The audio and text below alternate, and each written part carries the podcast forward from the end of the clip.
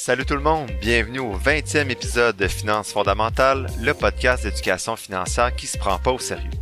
Aujourd'hui, je fais le premier bilan trimestriel de l'année 2023. Vous pourrez donc voir ce que j'ai réussi à épargner cette année et où j'en suis rendu en termes d'actifs et de passifs. Avant, je réponds à deux questions concernant mes décisions de répartition d'actifs et sur le danger de faire ce genre d'épisode-là justement. Bon podcast!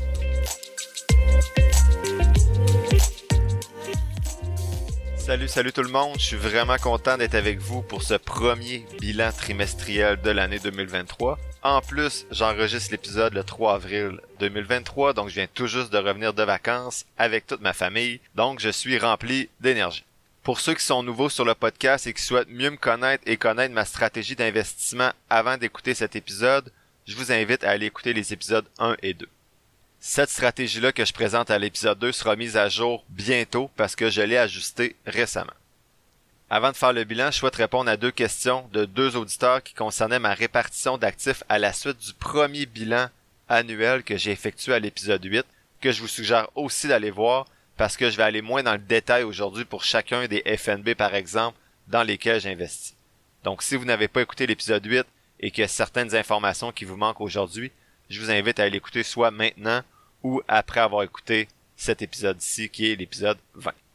D'abord, j'ai reçu une question de Jean-François qui me demandait pourquoi je gardais 1500 dollars dans mon compte épargne comme fonds d'urgence pour ne pas payer les frais chaque mois. J'ai bien ri quand j'ai reçu la question parce que Jean-François m'a partagé les résultats de son calcul puis j'étais bien heureux de voir que je suis pas le seul qui est craqué. Donc, euh, je vous lis sa question commentaire et vous excuserez le ton familier de la question. C'est un ami que j'ai eu au bac qui m'écrivait directement sur Messenger, donc c'est un ton plutôt familier et euh, moins professionnel peut-être qu'à l'habitude. Donc Jean-François m'écrit Salut vieux, solide épisode encore une fois, c'est le fun de t'entendre parler finances. J'ai accroché sur un passage et je voulais t'en jaser. Donc un passage à l'épisode 8. Il me demande le fait de garder un montant dans ton compte chèque, ça te fait sauver ça te fait sauver combien par mois en frais? J'ai mis ça dans une calculatrice à intérêt composé et ça donne sensiblement le même rendement sur 30 ans. Donc ce qu'il a fait, c'est qu'il a rentré le montant de 1500 dollars à 7% sur 30 ans. Donc comme si au lieu de laisser un compte chèque, je l'épargnais en total, euh, je l'investissais plutôt en totalité. Et il a comparé également avec investir 7 dollars de frais de gestion euh, tous les mois sur 30 ans à 7%. Il dit reviens-moi là-dessus quand tu auras deux minutes, je suis curieux et toujours à la recherche de nouvelles astuces ingénieuses en finance.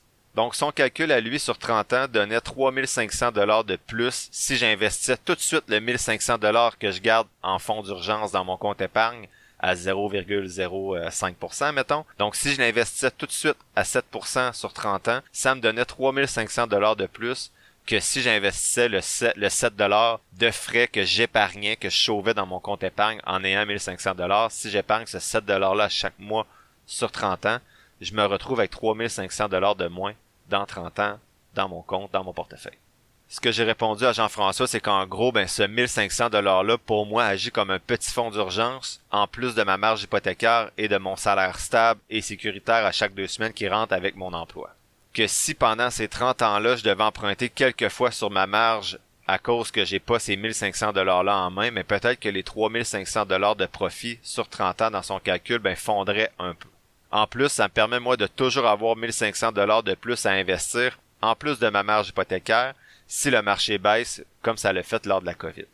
Donc le rendement potentiel de 3500 dollars auquel il arrive pourrait fondre aussi si je profite pas des opportunités qui peuvent arriver certaines années. Finalement, 3500 dollars sur 30 ans, ça fait 117 dollars par année de plus que j'aurais dans mes poches. Mais pour moi, avoir ce 1500 dollars là de côté dans le fonds d'urgence me permet de mieux dormir, donc avoir ce petit coussin-là en échange de 117 dollars par année, pour moi, ça me convient. En plus, faut pas nier que j'ai ça payer des frais pour rien. Donc ça fait du bien mentalement aussi d'éviter de payer ces frais de gestion-là à chaque mois.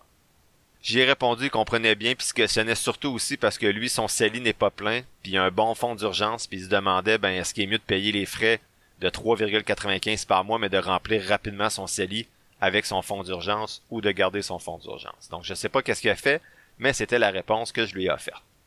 La deuxième question vient d'Adam, donc faut croire que l'épisode 8 a ouvert des portes sur les discussions financières avec mon entourage parce que Adam, ben, c'est le parrain de ma plus jeune et comme j'ai déjà mentionné, il est déjà instruit au niveau financier parce qu'il contribue à chaque année dans le régime épargne études enregistré de ma plus jeune au lieu de lui donner euh, des cadeaux. En fait, Adam était juste surpris que mon soit plein à la fin de l'année 2022, donc lorsque j'ai enregistré l'épisode 8, alors que mon CELI n'était même pas rempli à 40%. Donc pour lui, ce serait juste plus logique de remplir mon CELI avant mon. Je dois avouer que j'avais transféré un bon montant de mon CELI à Montréal quand j'ai commencé à investir de façon autonome parce qu'on était en décembre et que ça me donnait un retour de presque 10 000 que j'ai réinvesti par la suite dans le régime épargne études enregistré de mes filles pour aller chercher les subventions gouvernementales parce que j'étais en retard dans ces investissements-là. Donc, il faut toujours avoir une vue d'ensemble pour voir si la décision qu'on a prise est la bonne ou non. Avec les enfants, baisser mon salaire rapporte beaucoup d'avantages fiscaux et d'allocations familiales. Donc, j'ai pas tout calculé quel scénario aurait été le mieux entre le CELI et le REER dans 35 ans avec les retraits et l'imposition avec le même rendement jusqu'à la retraite parce qu'il y a beaucoup trop de variables à inclure, donc les allocations, les retours d'impôts, les règles fiscales qui vont peut-être changer dans les 30 prochaines années. Donc c'est beaucoup trop de variables pour mon cerveau dans le temps que j'ai disponible pour préparer cet épisode-là. Donc j'ai pas fait tous ces calculs-là, mais à court ou moyen terme, il me semblait plus avantageux de profiter de plus grosses allocations familiales, d'un retour d'impôt de 10 000 et de réinvestir, de réinvestir tout ça plutôt dans le RE de mes, de mes enfants. Donc même si je fais beaucoup de calculs pour mes finances, vous voyez que je calcule pas non plus sur 35 ans tous les scénarios possibles qui peuvent survenir, même ça me semblait être le meilleur choix dans ma situation. Par contre, sa question m'a quand même amené à parler, en fait, à vous parler de ce que j'ai entendu dans un autre podcast qui concerne exactement ce que j'ai fait dans l'épisode 8 et ce que je fais aujourd'hui également dans l'épisode 20, soit de vous présenter mes investissements. Selon le podcasteur que j'ai écouté, il y, a un, danger en fait de faire ça. D'abord, le danger de se laisser influencer. Donc, exemple, j'aurais pu vider mon compte épargne à cause de la question de Jean-François, ou transférer certains de mes REER dans mon CELI à cause de la question d'Adam, et de payer des impôts, ou j'aurais pu vendre mon méta à cause que trois personnes m'ont écrit pour me dire que la compagnie n'avait pas d'avenir. Donc, je pourrais me laisser influencer par les gens qui, réagissent en fait euh, aux investissements que je présente. Moi, je vois plutôt ça positivement, donc ça me donne l'occasion de me remettre en question. Sinon, le deuxième danger, c'est de s'accrocher trop à ses positions autant ses positions financières, donc exemple, je vous ai présenté à la fin de l'année 2022 dans l'épisode 8 un certain taux d'épargne. Donc je pourrais vouloir m'accrocher à ce taux d'épargne-là pour essayer de prouver que je suis capable de maintenir à mon auditoire et je me priverais peut-être un peu trop pour essayer de respecter ce taux d'épargne-là à chaque année. Le danger, c'est aussi de s'accrocher à ces positions, mais d'un point de vue de la stratégie d'investissement. Donc, par exemple, moi, je vous mentionne souvent que je suis 30% actif dans la gestion de mon CELI, et tout le reste de mon REER, CELI, ma conjointe, mes enfants, c'est tout dans des FNB passifs indiciels. Donc le fait de vous présenter mes investissements pourrait faire en sorte que je m'accroche à cette position-là de rester à 30% actif seulement, même si pendant 3, 4, 5 ans, je surperforme le marché, juste pour pas venir contredire 90% de mes épisodes où je vous mentionne que le meilleur, la meilleure stratégie d'investissement pour les investisseurs autonomes comme nous, c'est d'investir dans des FNB indiciels passifs. Encore une fois, je vois plutôt ça comme de la formation continue pour moi, donc de rester alerte et de prendre une distance par rapport à mes choses tout en demeurant critique sur ce que j'entends et par rapport aux discussions que j'ai avec certains d'entre vous par Messenger ou sur Gmail. Donc malgré ces grands dangers, j'ai décidé de continuer à vous faire mes bilans parce que je vois plus de positifs que de négatifs selon les feedbacks que j'ai reçus de votre part et les discussions issues de l'épisode 8, donc quel courage je démontre aujourd'hui. Donc, sans plus tarder, on y va avec le segment d'aujourd'hui, soit le bilan trimestriel d'avril 2023. J'avoue avoir encore aujourd'hui un petit stress de présenter mes chiffres, mais beaucoup moins qu'à l'épisode 8 parce que les retours ont été super positifs. Je rappelle que je vous dis pas quoi faire, je suis pas un millionnaire, je vous invite plutôt à m'accompagner dans ce podcast-là dans mon aventure vers mes objectifs financiers, et je vous rappelle que mes premiers objectifs, c'est de remplir mes comptes avantageux d'un point de vue fiscal. Soit mon CELI, Montréal et le régime épargne-études de mes filles. Comme je l'ai mentionné précédemment, je vous invite à regarder l'épisode 8, en fait plutôt à écouter l'épisode 8 pour bien comprendre chaque aspect présenté aujourd'hui. En effet, dans l'épisode d'aujourd'hui, je vais pas autant dans le détail, on regarde juste comment les chiffres ont évolué. Je rappelle aussi que je partage dans ces épisodes-là de bilan ce qui me concerne moi, donc ma valeur nette, mes actifs, mes passifs. Tout ce qui concerne la valeur nette et les chiffres de ma conjointe ne sont pas partagés ici dans le podcast. Je rappelle toutefois que son REER est géré de façon autonome et passive dans le fonds négocié en bourse XQT. Je me suis rendu compte après l'épisode 8 que j'avais également un 200 000 d'assurance vie. Donc, j'ai un au travail, j'ai un 100 000 dans les assurances collectives et je me suis euh, doté il y a quelques années d'une euh, d'une assurance vie permanente de 100 000 aussi au niveau personnel. Donc, c'est un mauvais choix. On pourra en discuter plus tard. L'assurance vie permanente, c'est peut-être pas toujours le meilleur choix à faire. Mais bref, je l'ai pas inclus dans mes actifs nets encore aujourd'hui parce que c'est pas vraiment de l'argent qui m'appartient c'est plutôt à mes proches. Donc ce 200 000 là, il est bien là. On pourrait le considérer comme un actif, mais je trouve que de le mettre dans mes actifs nets, c'est exagéré parce que c'est seulement de l'argent qui va être accessible lorsque je vais mourir, euh, quand ça surviendra.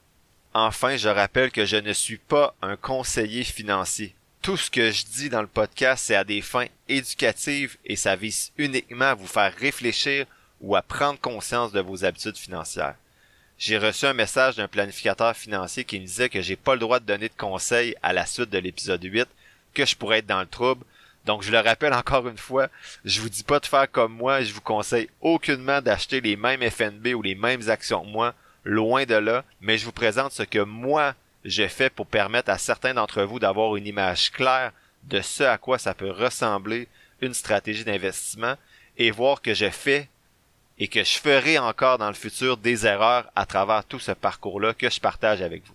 Avant de commencer le bilan, je vous informe que j'ai partagé sur Facebook une image pour accompagner les propos d'aujourd'hui si ça peut vous aider. Donc vous avez tous les chiffres pour comparer les chiffres du dernier bilan et les chiffres du bilan d'aujourd'hui. Donc vous y avez accès à cette page Facebook-là du podcast dans le lien qui est disponible dans la description de l'épisode.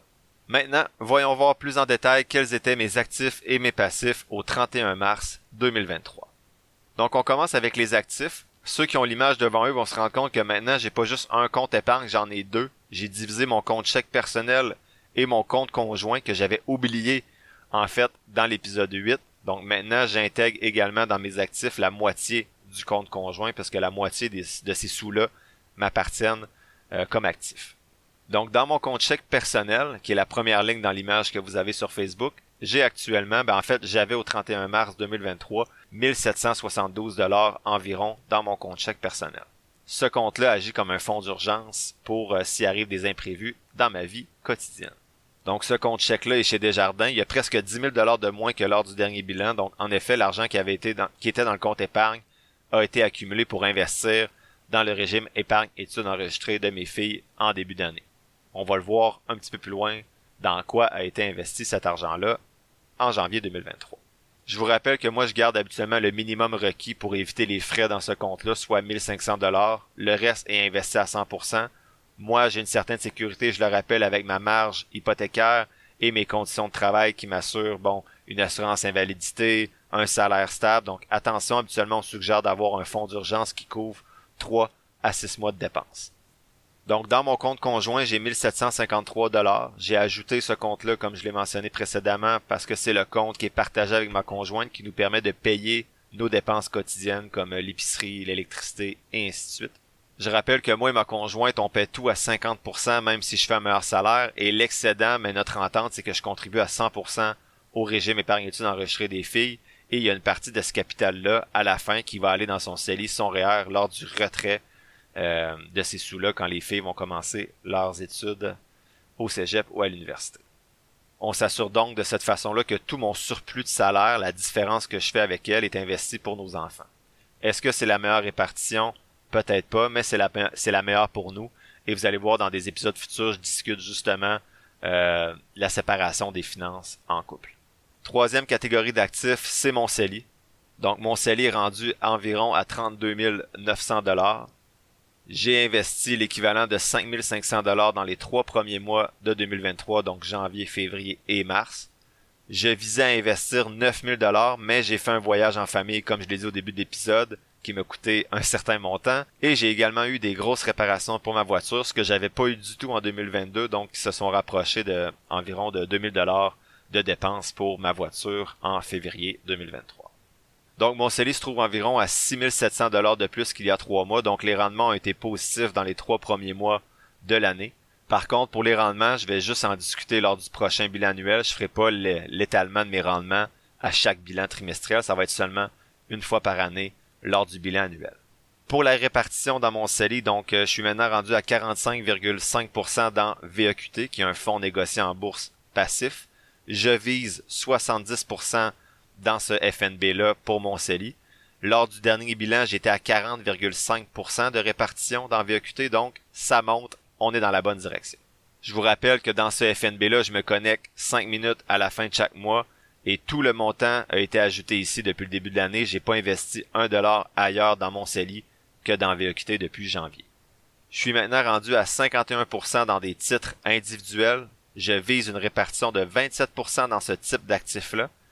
Quand je parle de, titres individuels, ce sont des compagnies, des actions que je vais sélectionner de façon individuelle et souvent, ben en fait, la majorité du temps, en fait toujours, ce sont des actions qui ont bien répondu dans mon outil d'analyse que j'ai présenté à l'épisode 2 et qui se vendaient selon moi à un prix intéressant. Donc voici les sept titres en ordre d'importance que j'ai actuellement dans mon CELI. J'ai fait aucune vente, aucun achat depuis le dernier bilan. Donc j'ai Regeneron Pharmaceuticals, REGN, Meta Platforms, META, donc anciennement Facebook, Innoviva, INVA, Finvolution, FINV, Medifast, MED, qui va pas super bien, et InMode, INMD. Donc ce sont les six titres que j'ai à mon nom. Et j'ai le septième titre, c'est un titre pour ma plus jeune qui est acheté par son parrain à chaque année, qui est HEO.TO, qui est une compagnie québécoise dans l'assainissement des eaux. Enfin, dans mon CELI, j'ai 3,4% dans la crypto-monnaie. Je vise une répartition de 3% dans, dans ce type d'actifs-là. J'ai 2% dans le Bitcoin à travers le FNB BTCX et 1% dans l'Ethereum à travers le FNB ETHX. Pour ce qui est de l'atteinte de l'objectif CELI, que je vise à remplir à 100%, je ne fais pas le bilan de cette, de, cette atteinte d'objectif-là aujourd'hui. Je vais seulement parler de l'atteinte des objectifs une fois par année lors du bilan annuel. La prochaine catégorie d'actifs, c'est Montréal. Je suis actuellement à 44 770 dollars d'investis dans Montréal de façon passive indicielle. J'ai investi 0 dollars jusqu'à maintenant en 2023 dans Montréal. Le compte a monté d'environ 1500 dollars de plus depuis le début de l'année, donc en trois mois, donc les rendements ont été positifs de janvier à mars.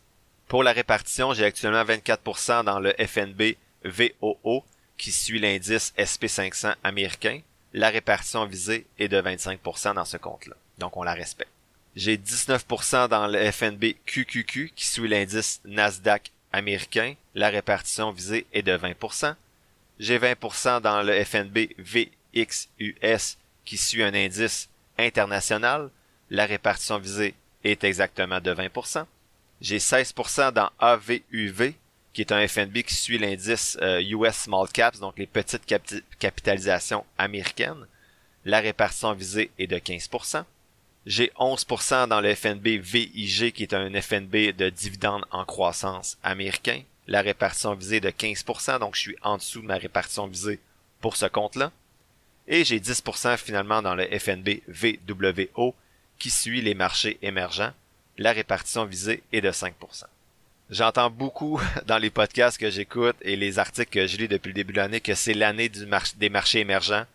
Donc je rééquilibre pas tout de suite mon portefeuille, j'aurais dû transférer un 5% des marchés émergents vers les dividendes, le FNB VIG pour respecter ma répartition d'actifs visés, mais je le fais pas tout de suite à cause de ce que j'ai entendu. Donc je sais qu'on doit pas faire ça essayer de, de timer le marché, de comprendre le marché, mais je suis pas parfait non plus. Donc je fais pas cette, euh, cette rééquilibration de mon portefeuille REER tout de suite pour transférer de l'émergent vers du dividende.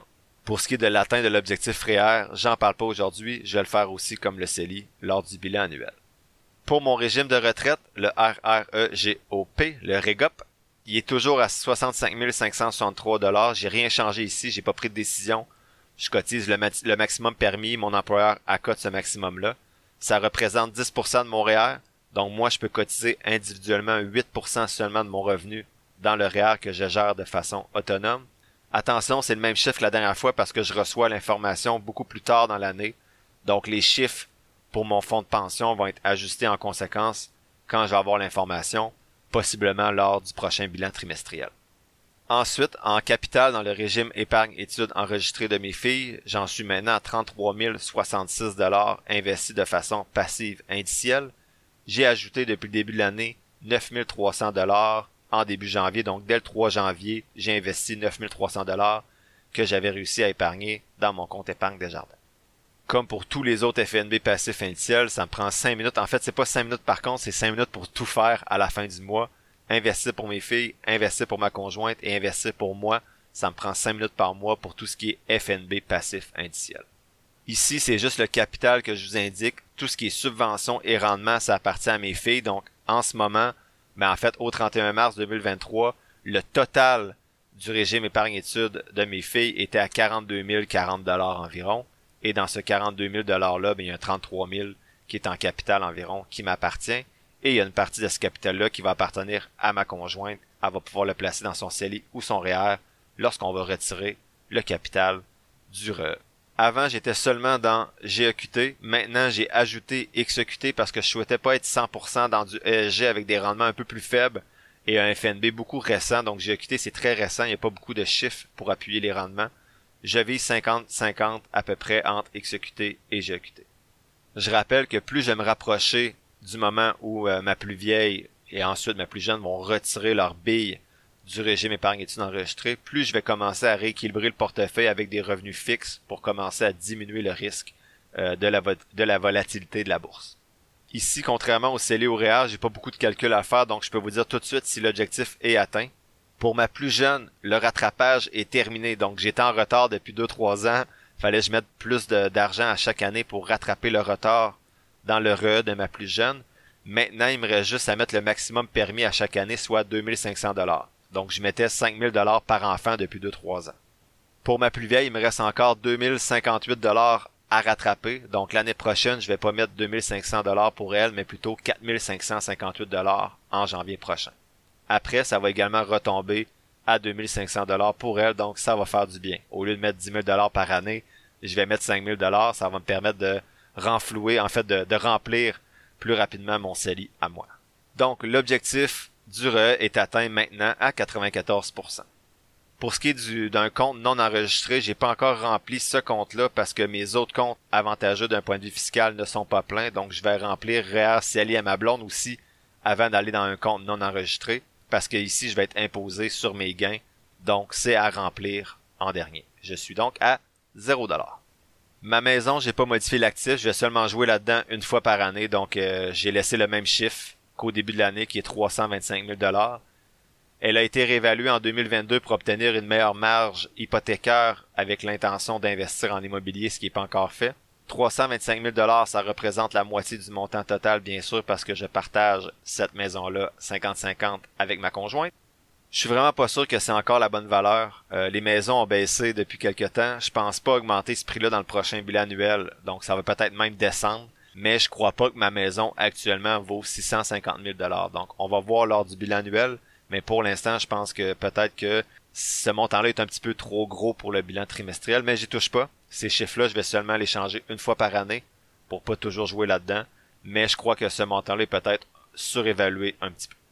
Même chose pour l'auto, je joue pas avec euh, avec le chiffre euh, de la valeur de, ma voiture. Selon moi, j'ai toujours laissé le chiffre de 28 000 dollars. Ça l'a peut-être baissé un petit peu, mais ça va être ajusté dans le bilan annuel. En immobilier, toujours 0$, j'ai rien actuellement, j'ai pas commencé à investir dans ce secteur-là. Je teste actuellement une plateforme de prêt privé en ligne peer-to-peer, donc les rendements sont intéressants. Depuis que j'ai commencé, c'est 14,5%, mais faut pas oublier que c'est 14,5% de rendement imposable. J'ai aucun défaut de paiement encore, donc ça semble être une plateforme intéressante jusqu'à maintenant. Je vous partage pas le nom parce que je veux l'expérimenter plus longtemps pour m'assurer qu'elle est sécuritaire, que c'est possible de retirer ces billes quand on le veut. Donc moi, j'ai juste mis 1000 dollars au départ dans ce compte-là. Si je vois que ça fonctionne bien dans quelques mois, quelques années, je pourrais vous partager le nom de cette plateforme-là.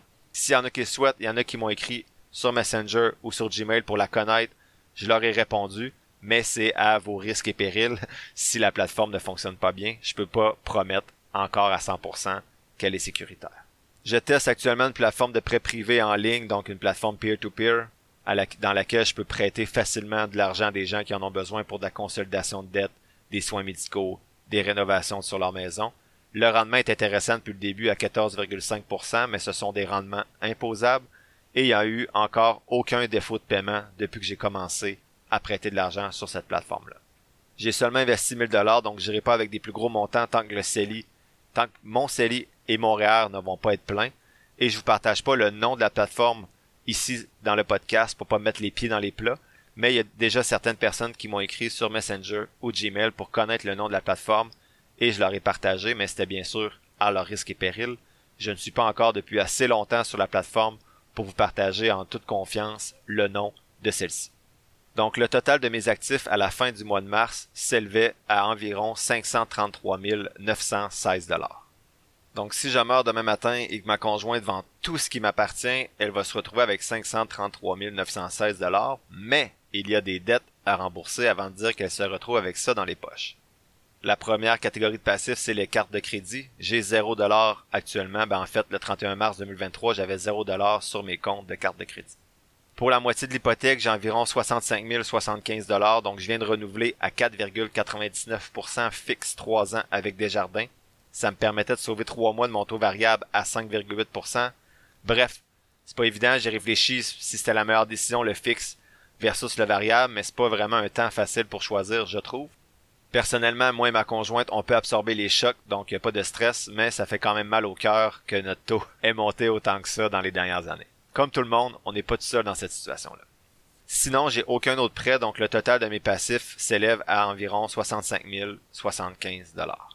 J'ai réalisé à la suite de la lecture d'un livre durant mes vacances justement au soleil que je négligeais d'inclure dans mes passifs les impôts que je vais devoir payer sur les REER. Donc, bien sûr, si je meurs demain et ma conjointe vend tous les REER, il va y avoir un impôt qui va être appliqué sur ces REER-là. Je l'ai pas inclus encore dans les passifs parce que j'ai pas eu le temps de le faire pour ce bilan trimestriel-là. Mais sachez que dans le prochain bilan annuel, je vais intégrer euh, l'impôt qui va être lié au REER pour m'assurer de bien considérer la valeur réelle de mon actif net. Je le fais pas au prochain bilan trimestriel parce que là, ça va être dur à expliquer les variations de la valeur nette qui vont avoir lieu. Donc, je vais seulement le faire lors du prochain bilan annuel à la fin de l'année 2023. Donc, mon actif net, actif moins passif, ce que ma conjointe se retrouve réellement avec dans les poches si elle vend tout ce qui nous appartient, ce qui m'appartient plutôt, c'est un actif net de 468 840 dollars environ. Donc, depuis le dernier bilan, il y a trois mois, il y a eu une augmentation de 2,4%. Ça a l'air de rien, mais c'est avec des petits pas qu'on peut aller loin. Les rendements du mois de janvier ont aidé, c'est un peu moins bon depuis. En chiffre absolu, c'est 11 000 dollars de plus que dans le dernier bilan, avec 5 500 dollars d'investis. C'est ça la magie des rendements composés. C'est pas toujours le cas, je peux pas vous promettre, et je peux pas me promettre à moi-même que mon que mon actif net va augmenter à chaque trois mois. Il y a des il y a des il y a des bilans que ça va descendre à cause que les marchés sont volatiles, mais à long terme, je suis confiant que mon actif net va augmenter à cause des rendements en bourse qui ont toujours été historiquement positifs sur 10-15 ans. De votre côté, allez un pas à la fois. Vos chiffres sont peut-être meilleurs ou pires que les miens. C'est pas ça l'important. Mon objectif, moi, c'est qu'à chaque bilan annuel, ce chiffre-là soit un peu plus haut. Et vous, c'est quoi votre objectif? Est-ce que vous souhaitez que votre actif net augmente d'un certain pourcentage? Est-ce que vous souhaitez seulement que votre actif net devienne positif à cause que vous êtes actuellement endetté? L'important, c'est de vous fixer des objectifs. Ça sera pas les mêmes que les miens et de mettre en place les moyens pour les atteindre. Maintenant, si je prends la partie liquide, donc si ma conjointe souhaite garder la maison, la voiture et ainsi de suite, donc c'est quoi l'argent que j'ai d'investi sur les marchés boursiers que ma conjointe peut retirer et avoir dans les poches pour s'acheter quelque chose? Sans vendre la maison ou des biens qui sont plus matériels. Donc actuellement, la valeur de mon portefeuille net, c'est environ 180 916 Dans mes CELI, dans mes REER, mon fonds de pension, et euh, sur euh, la plateforme de prêt privé. Ce qu'on peut conclure, c'est qu'on voit qu'investir, c'est plate. En fait, c'est plate parce que tout ce que je fais depuis le début de l'année, à part analyser des compagnies à chaque semaine pour m'amuser, ben c'est me connecter une fois par mois, cinq minutes sur les différents comptes Disney de ma famille et les miens, et j'achète des FNB passifs. Honnêtement, c'est pas ça qui est très intéressant quand tu jases de finesse sur un podcast, mais c'est efficace. Donc, je pourrais faire semblant que j'ai des actions qui surperforment le marché puis vous vendre du rêve, mais la stratégie la plus efficace, c'est celle-là, c'est de se connecter 5 minutes par mois, d'acheter un FNB passif et de laisser aller les choses. L'épisode tire à sa fin. Je vous remercie d'avoir écouté ce 20e épisode de Finances fondamentales. Dans le prochain épisode, je vais faire la synthèse du livre La bourse ou la vie, les secrets d'un investisseur écrit par Guy Leblanc. Cette semaine, vu que j'ai mis plus de temps sur la préparation du bilan, encore une fois, il n'y a pas d'analyse de compagnie qui vont être partagées sur la page Facebook, mais je vais recommencer dès la semaine prochaine. Si vous avez apprécié l'épisode d'aujourd'hui, trois choses que vous pouvez toujours faire pour m'aider à maintenir le podcast en vie. Soit vous abonner au podcast sur votre plateforme d'écoute et également à la page Facebook de Finances fondamentales.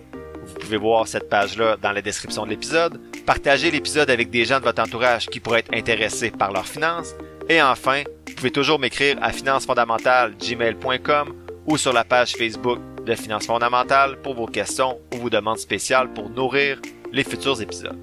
Oubliez pas, je suis pas un expert ou un gourou de la finance, juste un gars qui tripe un peu trop là-dessus et qui partage ce qu'il apprend avec vous. Prenez pas ce que je dis pour du cash ou comme une recommandation d'achat, faites toujours vos propres recherches. Sur ce, merci encore pour votre écoute et on se dit à la semaine prochaine pour le 21e épisode de Finances fondamentales.